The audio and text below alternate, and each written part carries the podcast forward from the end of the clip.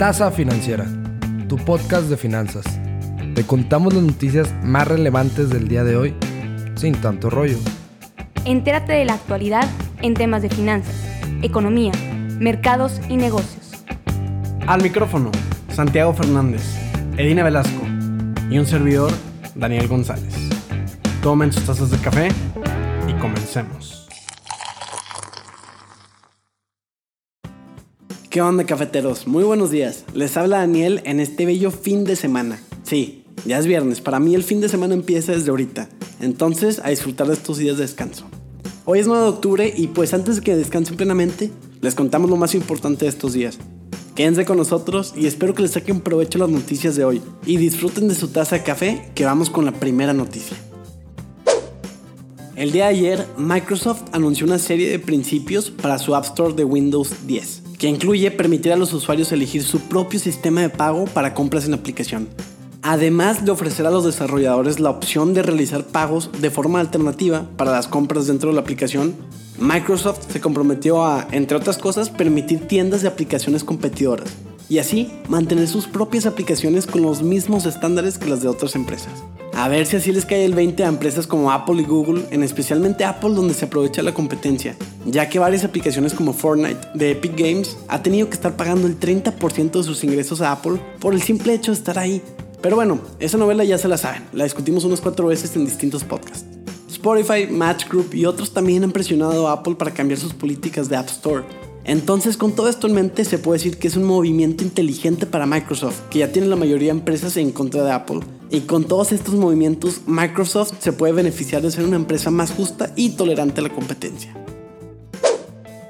Como si fuese historia nueva, Pemex está endeudadísimo. Sí, ya sabemos, pero el problema es que ahora tocó el nivel más alto de deuda en los últimos 30 años. La petrolera pagó 100.912 millones de pesos durante agosto y enero. O sea, la deuda tuvo un crecimiento anual del 20.5%. Pero ahora pasemos a los porqués de esta situación. Las principales dos causas son, uno, que el sexenio pasado se elevó la deuda de Pemex a un nivel histórico, esto ante la caída de los precios del petróleo, por lo que al tener menor flujo se asumió mayor deuda.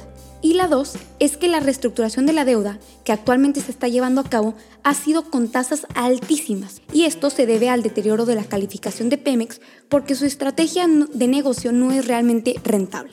Al hoy por hoy, la jugada del partido no es aceptar la participación de empresas privadas. En otras palabras, Pemex se hará cargo de producir a cualquier costo sin importar si se endeuda o no. Pero, por esta decisión, se provocó que las calificadoras le recortaran la calificación a la petrolera, perdiendo así el grado de inversión. Y aunque esto suene tan sencillo como sacar un 69 y un 70 en un examen final, las consecuencias no es nada más reprobar un examen, sino que lo que provoca es recortes en personal, renegociaciones de contratos en servicios. Básicamente para que ganen este partido contra sus deudas necesitan una jugada perfecta a SAP. Oracle está demandando a Google por escribir código especializado, mejor conocido como API. Bueno, yo tampoco lo conozco así, pero bueno.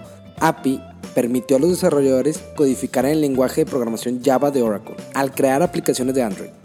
Oracle reclama derechos de autor y reclama 9 mil millones de dólares. Peleas y más peleas legales en las grandes empresas. Digo, para no fallarle la costumbre. La plataforma comercial Robinhood está creciendo ya hasta 10 millones de usuarios. Y estos usuarios no son los típicos que quieren ganar dinero fácil en el trading, ahorita que está de moda. Más de la mitad de los usuarios de Robinhood se describen a sí mismos como inversionistas a largo plazo. Los comerciantes minoristas en general han sido vistos con escepticismo y desprecio por gran parte de la comunidad de inversión. Y los usuarios de Robinhood, especialmente como les decía, son vistos como traders jóvenes que solo se enfocan en acciones que están en tendencia positiva.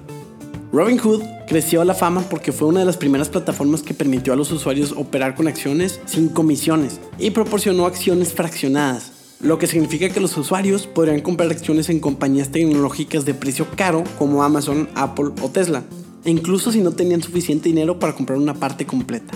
Los datos muestran que la mayoría de los usuarios de la plataforma no son comerciantes activos. De hecho, Civic Science encontró que solo el 8% de los estadounidenses dicen que usan o tienen la intención de usar Robinhood, mientras que el 72% dice que nunca ha oído hablar de él y el 20% pues ni le interesa.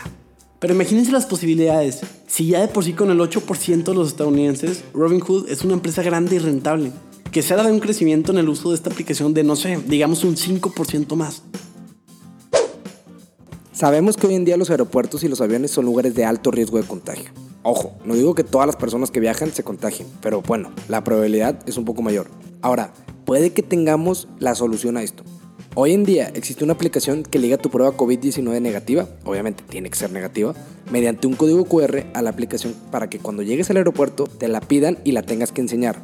Ahora, sabemos que hay mil y un temperaturas y todo cuando llegas a los aeropuertos, pero bueno, con esto podrías pasar directo.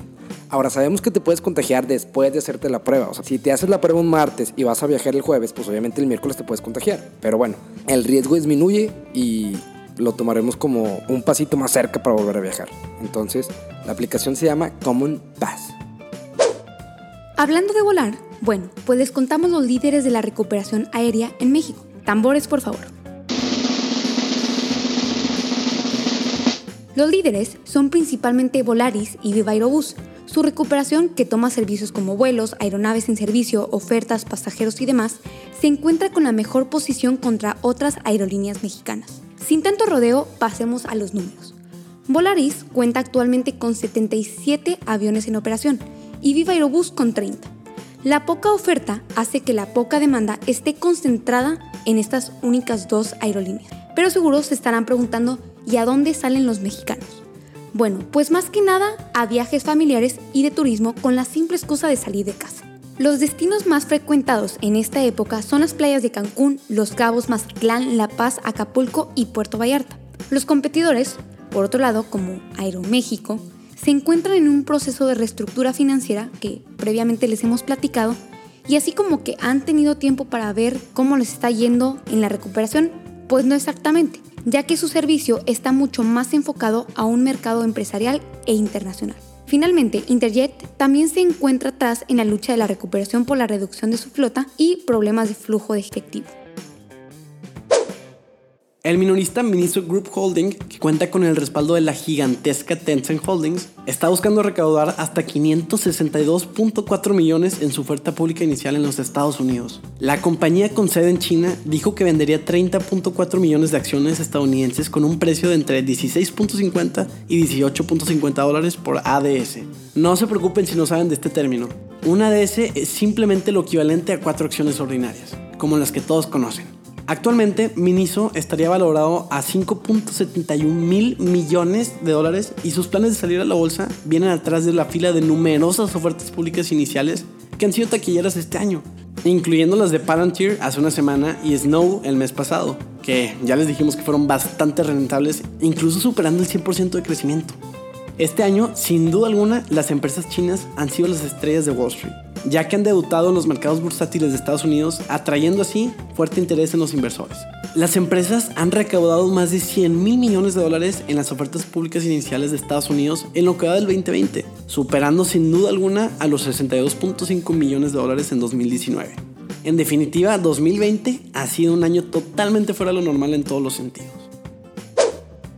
Hablemos de Banco FAMSA, la empresa mexicana líder en el sector minorista. Te cuento lo que ha pasado en junio. La Comisión Nacional Bancaria de Valores ya no le dio licencia para prestar dinero. Entonces fue enojado a Estados Unidos a presentar su quiebra, donde retiró su solicitud después de dos semanas. Y ahora el miércoles presenta su solicitud de concurso mercantil.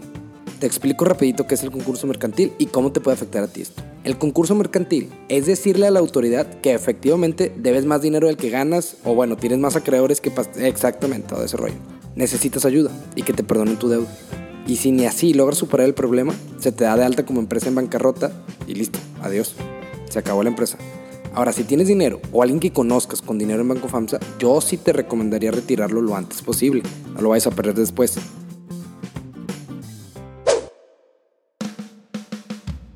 Y eso fue todo por hoy. De todo corazón, gracias por escucharnos. No duden en contactarnos para cualquier comentario que tengan. Te lo prometo, los escuchamos.